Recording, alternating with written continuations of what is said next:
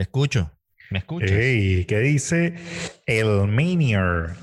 ¿Cómo está la vaina, vale? Coño, la vaina está buena. La vaina está buena, compadre.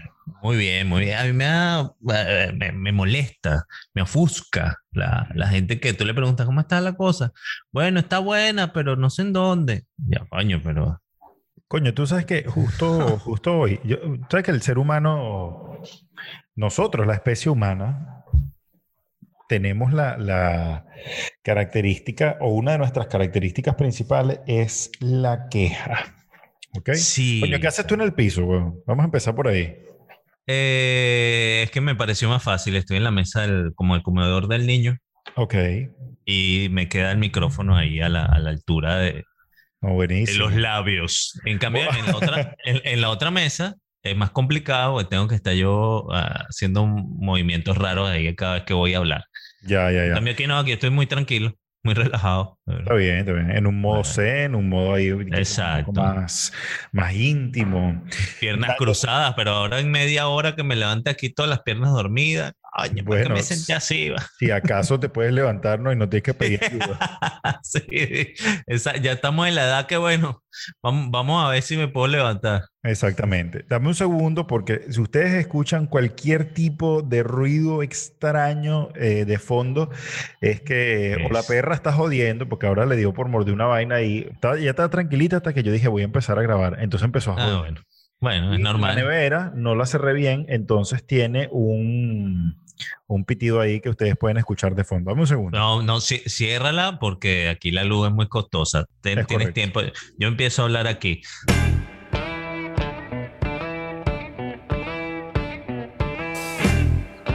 Dibujo libre.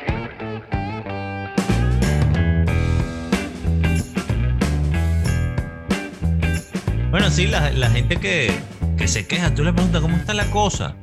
Y ellos te responden, bueno, ahí o mal. o-".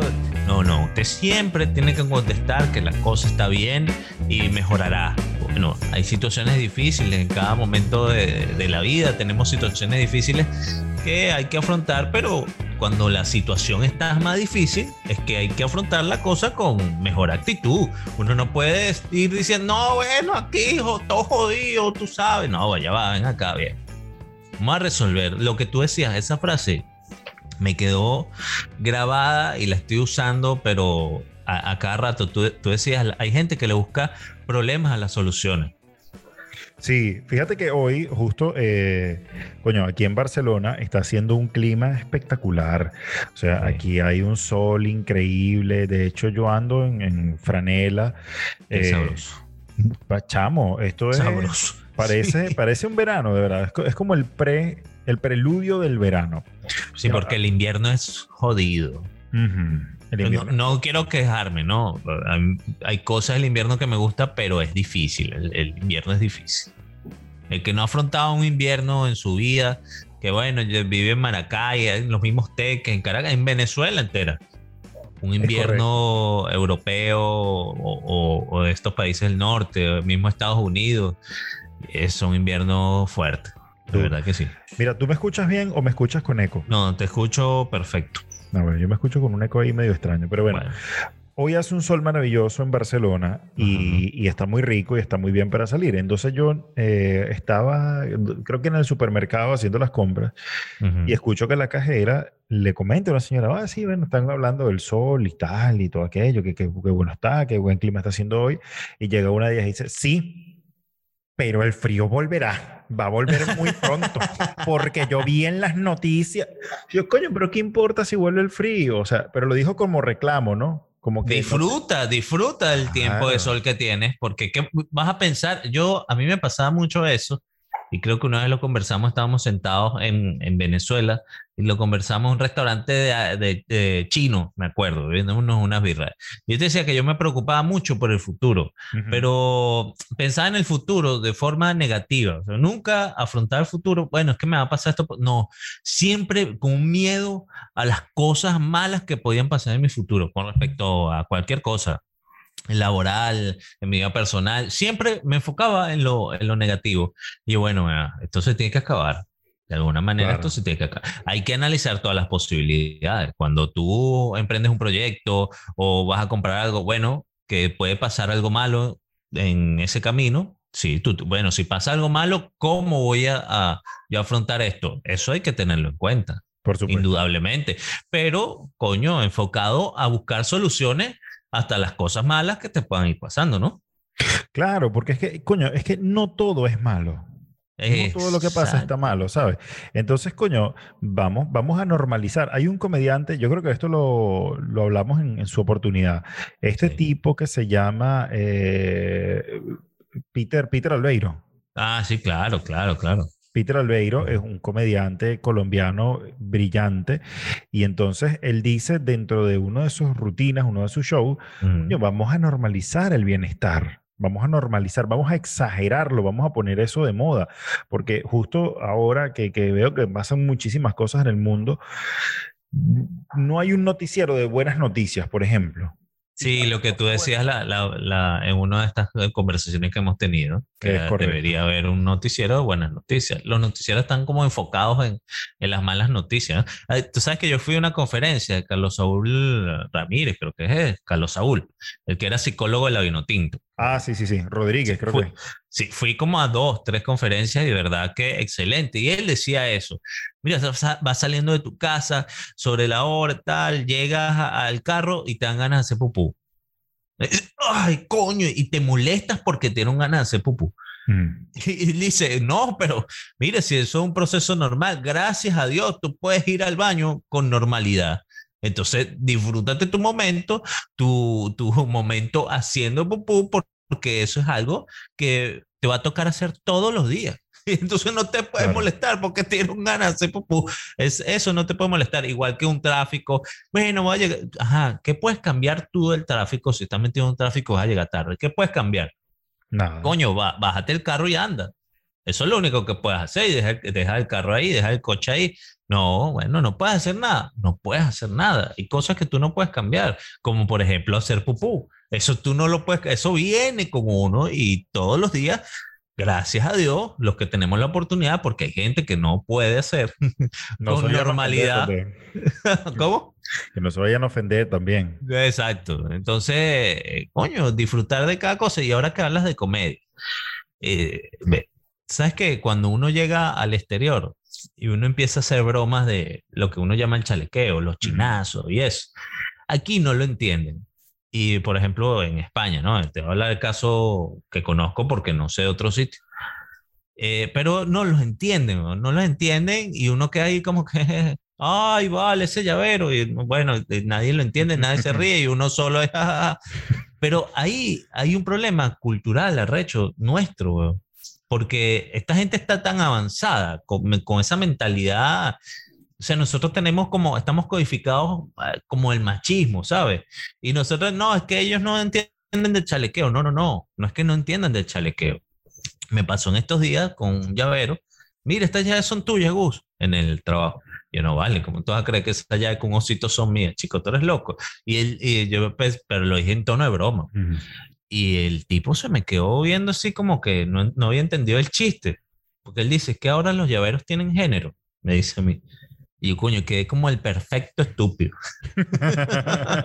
Pero ¿no te parece que hay un problema cultural ahí? sí, claro. Yo creo que el ahí. latinoamericano completo, igual Colombia, Venezuela, en Colombia que tuve la oportunidad de estar, tenemos un problema de machismo. Bueno, hoy mismo nos pasó a nosotros, jodiendo Claro. con los quehaceres de la casa. Ay, Claro. no, porque ahora, y, y, y nos reíamos de eso. Ojo, no somos malas personas, no somos machistas, no somos malas personas, pero tenemos, estamos codificados mal y eso hay que cambiarlo. Claro, claro, claro. Es verdad, es verdad. Porque es- esas tareas no son inherentes y exclusivas de, de la mujer. Eso tam- a uno también le toca su, su Claro. cuota de... Fíjate que el otro día yo, bueno, el otro día no, hace mucho tiempo, eh, yo la con mi esposa, ella me decía, no, es que tú no me ayudas. Yo le dije, no, pero es que yo no te tengo que ayudar. Exacto, Porque yo vivo aquí. Yo vivo aquí. Claro. O sea, Claro. no es que este es tu trabajo y yo te ayudo si a mí me salen los cojones. No.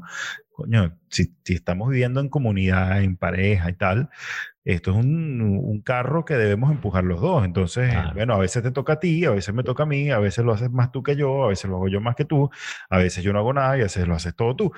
Pero eh, eh, eh, hay una balanza, ¿entiendes? Hay un equilibrio. Sí, sí, que a veces vuelve mierda, como lo último que dijiste. A veces haces todo tú y yo no hago nada. Pero sí, sí es verdad. En estos días a mi esposa le decían también, mira, y tu esposo te ayuda en la casa. Y yo, "Eh, no, no, no. Mi esposo no ayuda en la casa. Mi esposo hace su parte. Y yo, coño, es verdad. Es verdad, es que uno, no es que él te ayuda en la... No, pero ¿por qué? Fíjate, ahora yo tengo más tiempo libre de estar en casa y ella tiene menos. Entonces me toca a mí ocuparme, pero puede pasar otra etapa de la vida, de nuestra vida, que bueno, sea al contrario, como sucedió hasta hace poco. O Ujú. que los dos eh, estemos en la casa los dos al mismo tiempo. Y, y bueno, y de eso se trata, de eso se trata una pareja, pero nosotros lo hemos visto así, estamos codif- mal codificados. Ay, no, que, que afuera no entienden los chinazos. No, pero ven acá. Es que hay cosas que no tienen por qué ser chinazos, ¿me entiendes? O sea, cosas que no tienes por qué ser un chiste. Por Bueno, ejemplo, Pero es que, eh, no, sí, tienes razón, pero eh, no entienden los, los dobles sentidos. Lo que nosotros, el, el- ese doble Exacto. sentido. Fíjate que yo vi hoy un, hay una página que se llama Barcelona Creators, Creators, no sé cómo se pronuncia, en- está en Instagram. ¿no? cléctores. Eh, Barcelona casi. Cléctores, creatures. O- Ah, o- ya. Este, entonces pone un anuncio, ¿no? De una persona que dice, se me perdió mi paloma. Ayúdame a encontrarla. Entonces, ves, tú te ríes. Claro, sí, claro, claro. porque para uno, para uno eso es un chiste. ¿Por qué es un chiste? Sí, O sea, le- esta persona está muy preocupada probablemente porque de verdad se le perdió una paloma, el animal paloma. Pero claro, eso es sinónimo de pene en Venezuela. Sí, sí. Entonces, sí. claro, ah, por ahí uno agarra ya el, el, el bromeo, el tonteo, o lo que nosotros llamamos como chalequeo. Ay, te perdió la paloma. Ay, ¿dónde la habrás dejado? Ay, mariquito, Sí, te perdió la paloma. sí, sí. Se Qué te cayó el huevo. Pero Qué- qué esas son estúpido. cosas de, que, que a nosotros nos divierten y, y también hay que entenderlo. Y así como eh, en este caso los españoles de pronto no entienden ese juego en doble sentido de, de nosotros, hay cosas que, que para ellos son muy chistosas que para uno, que, pero ¿por qué coño te rías de esto? Sí, Que sí. no te entiendo. Bueno, yo, yo creo que también, pero sí, somos muy machistas. Es una sociedad muy machista la, la nuestra. Y no tanto la nuestra, yo creo que el colombiano mucho más. Pero ese tipo de, es el de la paloma, no. Pero estoy hablando, por ejemplo, del del llavero que, que, ah, este llavero, vale, ¿cómo te vas a creer que ese llavero es mío? Y el tipo me dijo, es que los llaveros tienen género. Y yo, cuño, ¿verdad?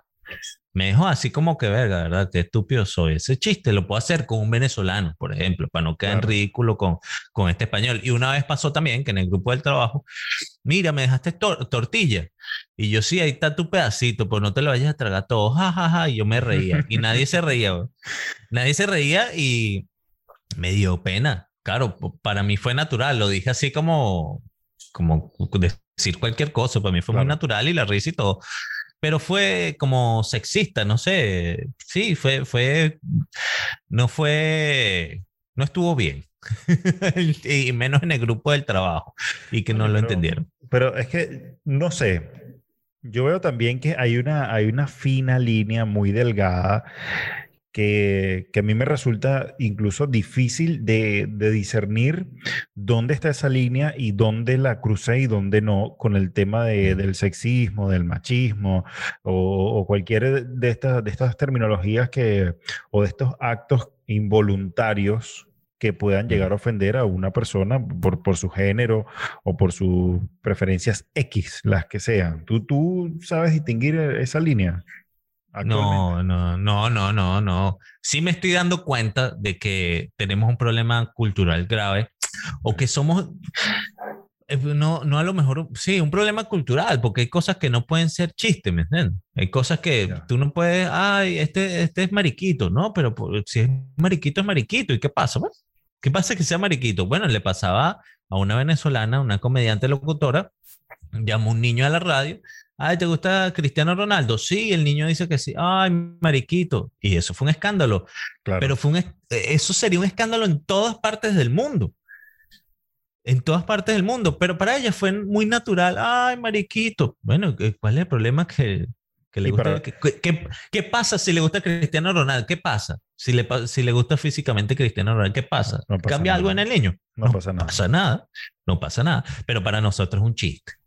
A, eso es que me refiero, a ese punto de, lo chimbo y lo malo que, que esas partes malas, porque estamos dos venezolanos, inevitablemente vamos a, a jugarnos así, porque es parte de nosotros, pero nosotros tenemos que entender que la sociedad está cambiando y que está cambiando para, para mejor, que hay una inclusión de todo el mundo y que nosotros no podemos hacer chistes excluyendo cierto tipo de gente, ¿me entiendes? Como, como hemos acostumbrado a hacer durante toda nuestra vida. Que ojo, ojo. Dos puntos. Primero, mariquito.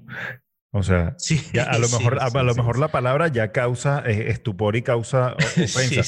Pero eso es algo que uno lo hace, fíjate, lo hacemos de forma involuntaria. Y dos, eh, gentes, entiendan por favor que no, cu- cuando ustedes escuchen un chiste que de pronto eh, toque tu fibra, eh, porque tú eres gay o porque tú eres lesbiano, porque eres LGTBQ plus más ultra, no te moleste porque es un chiste, o sea, de todo el mundo se han burlado, o sea, desde que existe la comedia, la comedia lo que busca es lidiar con este tipo de cosas que ocurren y que, que forman parte de la sociedad de una manera, pues, que, que cause risa y que no ofenda a los demás. Entiende que hay chistes, pues, muy blancos, rutinas de comediantes muy blancas, hay humor negro, hay humor un poco más neutral, eh, pero yo creo que cuando las personas son comediantes y buscan hacer una rutina, nunca buscan ofender a nadie, sino exponer una situación y su propia situación, su propia vivencia. Entonces tampoco se sientan ofendidos ni sientan que todo el mundo todo el tiempo los está atacando, porque pasa mucho con las personas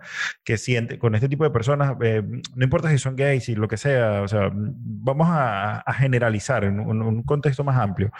Las personas que recientemente eh, pa- participan en movimientos que pretenden ser incluidos y normalizados, como debería ser en nuestra sociedad, normalmente andan muy a la defensiva. No vamos a, no vamos a hablar de, de nadie ni de ninguna corriente en particular, pero andan muy a la defensiva. Claro, y se entiende porque se han sido excluidos durante muchos años, pero relájense un poquito y entiendan que eh, hay personas que cada vez están más tratándolo con naturalidad el tema y que se esfuerzan. Mira, me pasó en el, en el restaurante donde yo trabajo. Llega un muchacho claramente gay con otra persona. Entonces, mi disyuntiva estaba en que, como tiene la mascarilla puesta, lo comenté en otro programa, ¿verdad? Sí, sí, Ajá. claro, que comentaste que no sabía, mira, y, y él o ella, tú no sabías que Exacto. Entonces yo digo, coño, ¿qué- ¿qué digo? Porque si es trans y le ofendo, aquí se me prende un lío sin necesidad. Entonces, Claro. entiendan que eh, lamentablemente, por lo menos en mi caso, no es que no es fácil acostumbrarme a eso, sino que es, complicado tratar de entrarle a este tipo de personas sin ofenderlas, porque lógicamente venimos de la cultura que, bien lo, lo comentas tú, de que, bueno, sí, hay mucho machismo y hay muchas cosas que eh, quizás para los latinoamericanos no son tan comunes hoy en día o no lo eran antes, y uno tiene que acostumbrarse a eso y cuidar la forma de hablar y cuidar la forma de expresarse hacia y de este tipo de, de personas para no ofenderles, pero entiendan Sí. también que muchas personas no lo hacemos con la, la intención de hacerles sentir mal ni de hacerles un, un desprecio por tu preferencia, cualquiera que ésta sea.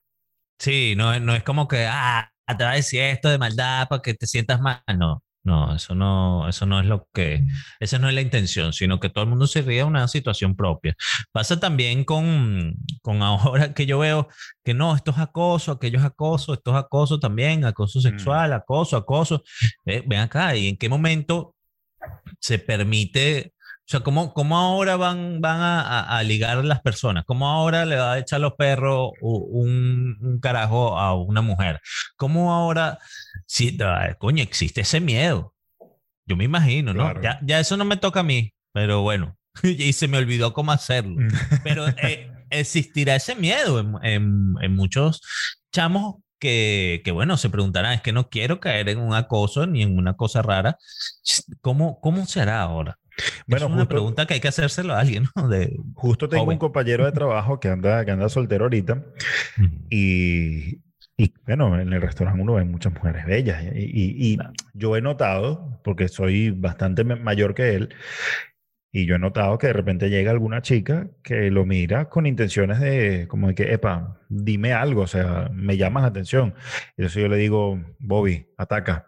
Y él, no, no, no, no, no, no, porque uno no sabe si el acoso y la broma. Entonces, él a veces tiene miedo de, de encarar esas situaciones porque siente que, mira, yo es que yo no sé, la verdad, yo no sé hasta dónde puedo llegar yo con, con palabras sin que con- se considere un acoso. Y eso es un miedo latente de- de- del hombre. Por ejemplo, eh, eh, he sabido de casos de, mira, se monta esta, esta señorita en, en el metro o en el autobús y por cortesía se levanta un hombre a darle el asiento y se prende un problema por eso. ¿Ah, sí? Tú- sí, claro. Porque ¿qué te crees tú? Que eres un machista, que eres misógino. Yo Ah, sí, eso no lo sabía. Sí, sí, sí, claro. Hubo un caso, creo Sí. que aquí en Barcelona, muy famoso de eso. Yo, pero ya va, espérate, simplemente te quieren dar un asiento, no porque seas menos ni nada, sino porque, o sea, te- es más, yo se lo daría hasta a un hombre. Claro, no, y, y es un acto de, de caballero, ¿sabes? De- yo creo de- que eso no se puede perder. El abrir la puerta, no me abras la puerta, que yo no soy menos que tú, no ven acá, si te quieres abrir la puerta, si te- recibe esos actos de caballero, porque coño, eso, eso es bonito, eso está, eso está bien. Claro. Igual que bueno, sus cosas de dama, su, su coqueteo, su, eso, eso para mí, eso no debe dejar de, dejar de existir, ¿me entiendes? Y si- ve qué raro lo del, lo del autobús. En el metro, yo Bueno. me acuerdo que se hacían los dormidos. En el metro de Caracas se hacían los Eh. dormidos para no dar puesto. Ahí Mira. con la boca abierta. Incluso hubo un caso que, que vi por, por Instagram en una, como en una asamblea, ¿no? Aquí en España también. Y había esta muchacha que se estaba quejando de micromachismo por la temperatura del aire acondicionado. Fíjate tú hasta dónde No llega jodas. Ella le dice como al, al moderador de la asamblea, al presidente de la asamblea, que ella eh, va a continuar siempre y cuando, estoy parafraseando bastante, ¿no? Sí, Pero el tema era así, que ella iba a continuar, algo así, si por favor le podían bajar el, el- o subir, mejor dicho, en este caso, la temperatura al aire acondicionado, porque no sabía si los demás, pero ella sentía mucho frío y eso era un micromachismo porque hace, imagínate tú hasta dónde vamos hasta, hasta los antecedentes, porque según ella había un, un estudio que se hizo en, en- en ese tipo de salones y que se tomaba en cuenta la estatura y peso de un varón y en, y, en, y en ese tenor se fijaba en tantos grados centígrados la temperatura del aire de una sala y eso era micromachismo. Entonces Bueno, también eh, nos A esa chama habría que enviarla a un psicólogo. también nos vamos a unos extremos demasiado grandes porque, o sea, es la temperatura de un aire acondicionado. Si tú pudieras pedir simplemente, amablemente, mira, podemos subirle un poquito de tal manera que todos aquí en esta sala sintamos confort. No tenemos por qué llegar a, ese, o sea, para mí es un extremo.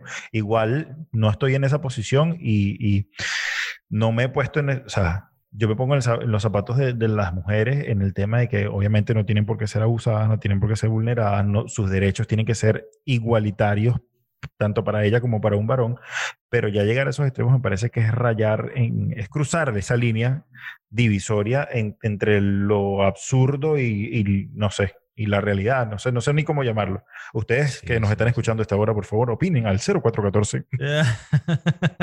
no, vale, a mí sí me parece es una locura. Y yo creo que esa chama está de psicólogo. Y, y bueno, hay gente que arrastra unos traumas de, de su niñez o de su adolescencia y se encuentra con, e- bueno, yo no soy psicólogo ni nada, es lo, mi interpretación de la situación.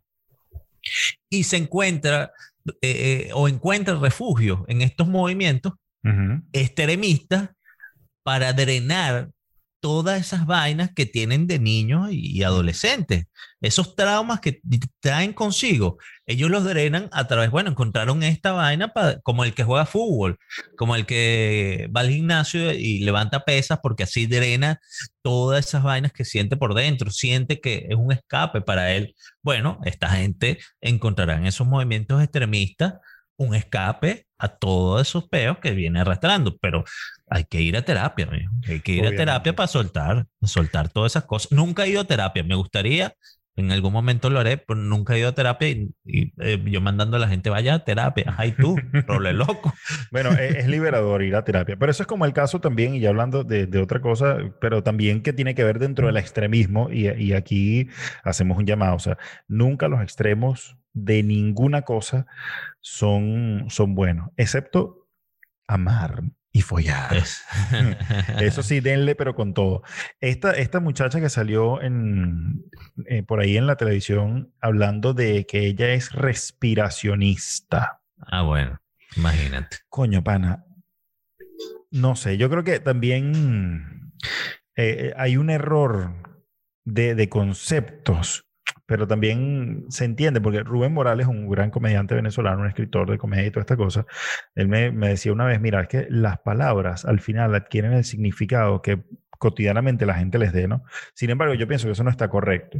Porque Déjame contestar esta llamada aquí. en- Ah, ok. Bueno, Gustavo Contreras contesta Aló. una llamada telefónica. Escuchemos. Hola, muy buenas. Pregunto por Gustavo. Sí, dígame.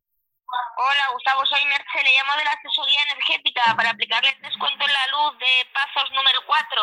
Acepta. Pues, ¿Cómo es eso? Pues que tiene usted un descuento del 28% por activar, que no lo ha activado aún. Entonces, eh, no sé si es porque igual está tramitando usted el bono social, ¿puede ser? Pero, ¿de, de qué compañía me llamas? Yo le llamo de la asesoría, de la Asesoría. asesoría, ener- asesoría energética. Nosotros trabajamos con todas las distribuidoras, incluida la suya, que es Naturgy. Ah. No, pero si me puedes llamar eh, mañana, en la tarde, porque hoy estoy un poco ocupado, por favor. Vale, en la- a la tarde, ¿a qué hora está usted? Eh, tipo tres y media. Vale, o sea, como hoy, pero eh, otro día, ¿no? Sí, Vale, claro, como hoy, pero otro día. Venga, Gracias. vale. Chao. Venga. Bella. Chao. Bueno, esos son el tipo de llamadas. Vaina, ¿no? Muchísimo, muchísimo. A mí ya no me llaman porque yo, yo tengo la energía eléctrica contratada con, eh, creo que es con ese mismo, nat- no, no es Naturgy, es con la comercializadora de último recurso. Yo sé que es la más barata de toda España Ah, sí. tiene la tarifa más baja. Me tienes que pasar ese dato, ¿viste? No, Sí, yo, sí, yo pago muy poco, yo pago muy poco. En realidad que la luz aquí, la luz es más cara en Colombia, te cuento. Así. Pero sí, yo creo que un rato largo, pero un extremo es abismal. La luz en Colombia es sumamente cara, sumamente cara. Más cara que aquí, es más cara que aquí, imagínate. Bueno, Y nada, bueno, por eso es que me parece aquí relativamente económica. Pero este tipo de llamada, yo, yo pensaba que el telemercadeo no funcionaba más. Y fíjate, aquí es Funciona una cosa loca. Claro, funciona muchísimo. Mucho, es mucho. una cosa- Ajá, los respiracionistas. Bueno, entonces esta mujer, ¿verdad? Que andaba sin mascarilla en la calle, ella la entrevistan y todo aquello. Entonces ella, ella se considera respiracionista porque ella dice que, la, que el respirar es un derecho fundamental del ser humano. Eso no es un derecho. Vamos a empezar por ahí. Eso no es, un, Es eso una no es derecho. de. ¿no?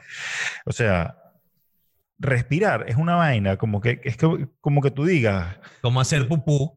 O sea, como, sí, como ir al baño. Exacto. O sea, es una vaina inherente al, a la- al- al mecanismo del ser humano. Exacto. sí. O sea, eso es algo que haces de forma involuntaria. Desde que tú saliste del, del- del vientre de, de tu madre, estás respirando. Es como que digas, no, yo soy, este, no sé, latecoracionista.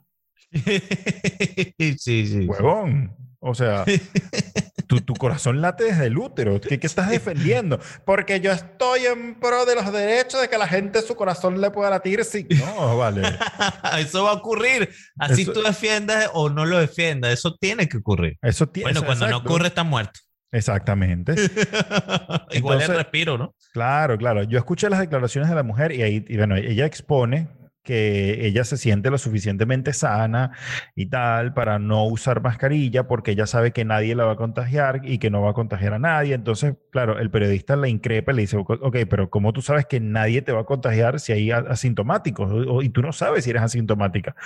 Entonces, bueno, en total, eh, que, que utilizó este, este término, respiracionismo, que nada tiene que ver con lo que ella eh, está tratando de, de dar a entender, ¿no? Y, y aquí hacemos una pausa para explicarle a la gente qué es el respiracionismo, cosa que yo tampoco sabía hasta, hasta, hasta ahora, Que es algo que existe ya hace mucho que es algo que existe pero de hace miles de años. Entonces dice aquí, según Wikipedia, el respiracionismo o los que creen en él afirman que los alimentos y el agua no son necesarios y que es posible sostenerse exclusivamente por el prana del aire a través de la respiración. Según los creyentes hinduistas, contiene una fuerza vital y otros aseguran que se puede vivir mediante la energía de la luz solar. Eso es una práctica hinduista que tiene una forma de hacerse, que tiene, o sea, que tiene unos fundamentos religiosos, si se quiere, espirituales y nada tiene que ver con estas vainas. Entonces también aprendamos a utilizar los términos, investiguemos un poquito, porque mañana yo puedo decir que soy, no sé, cualquier vaina, o sea, lo que te dije, corazonista, estomaguista. Entonces, ¿qué defiendes tú el derecho a que todos tengamos un estómago? Bueno, y hay, hay, youtubers que se, que mira, hay una youtuber que era vegana y se cambió a respiracionista. La, la, cosa no es tan, eh, es un movimiento, ¿no? Importante el respiracionismo, que se alimentan de, del aire. Y delicado, además, o sea, delicado para tu salud. Sí. Porque, coño, imagínate, tú pasas de, de, de, ingerir alimentos, que es algo también sea, tú comieras, pero muchísimo, ¿no? Con esa nariz que tienes. Bueno, no jodas, estaría, gordo. Lo voy a pensar. Me has hecho reflexionar. Me has hecho reflexionar. Yo debería ser yo debería ser uno de los líderes del respiracionismo. Sí, sí, sí, sí. Oh, todo el mundo te ve como mierda. Oh, este te, bicho te hacen alabanza, sí. Con esa, yo quisiera, mire, imagínate qué feliz sería yo con gente siguiendo mi culto respiracionista y que quisiera quisieran tener una nariz como la mía, chicos. Claro, porque imagínate, mientras más grande la nariz, más respiracionista eres. Claro, coño, me has convencido. Más grande es tu fe en el respiracionismo. Creo que, creo, creo que la he estado cagando todos estos años y por fin encontré algo. Por fin encontré cómo sacarle provecho a mi cuerpo. Claro, ah, fíjate. Y tú ahí se ve lo que estábamos hablando de las quejas. Ahí a lo mejor tú veis un defecto, pero hay algo positivo. Claro. Hay algo positivo. ¿Va a llover? Bueno, va a llover por esto y esto. Tengo la nariz grande. Bueno, porque quiero ser, porque quiero ser el líder del respiracionismo. Claro, claro. Así, así como las mujeres gordas y obesas eran inspiración en épocas ancestrales y eso era considerado, bueno, pues una belleza increíble. Yo creo que es momento de que tomemos el movimiento respiracionista eh, con narices grandes como bandera para el progreso, compañero de todos los seres humanos del planeta. Bueno, ahora cuando vea a alguien con la nariz grande, no le digan narizón, dígale respiracionista. Es correcto. Este es respiracionista. Pero de los grandes. Sí, de un senior. Exacto. bueno, menorcito, un placer. Tengo que ir a hacer el, transporte escolar a esta hora. Muy bien. Sí, yo también en breve saldré lo mismo. Porque si no, bueno, me guindan. Es correcto. él es César La Máquina Rodríguez desde Barcelona, España. Y él es Gustavo Contreras desde Vigo, Galicia. Sentado hoy en el piso, en una, una posición, debo decir, eh, y felicitarte, muy pre-respiracionista. exacto, habló el líder. Habló el líder. Muy bien. O sea que a Buda le soban la panza. A mí me la nariz. Esto fue dibujo libre. Bueno, es porque seguirá siendo dibujo libre. Hasta la victoria. dibujo libre.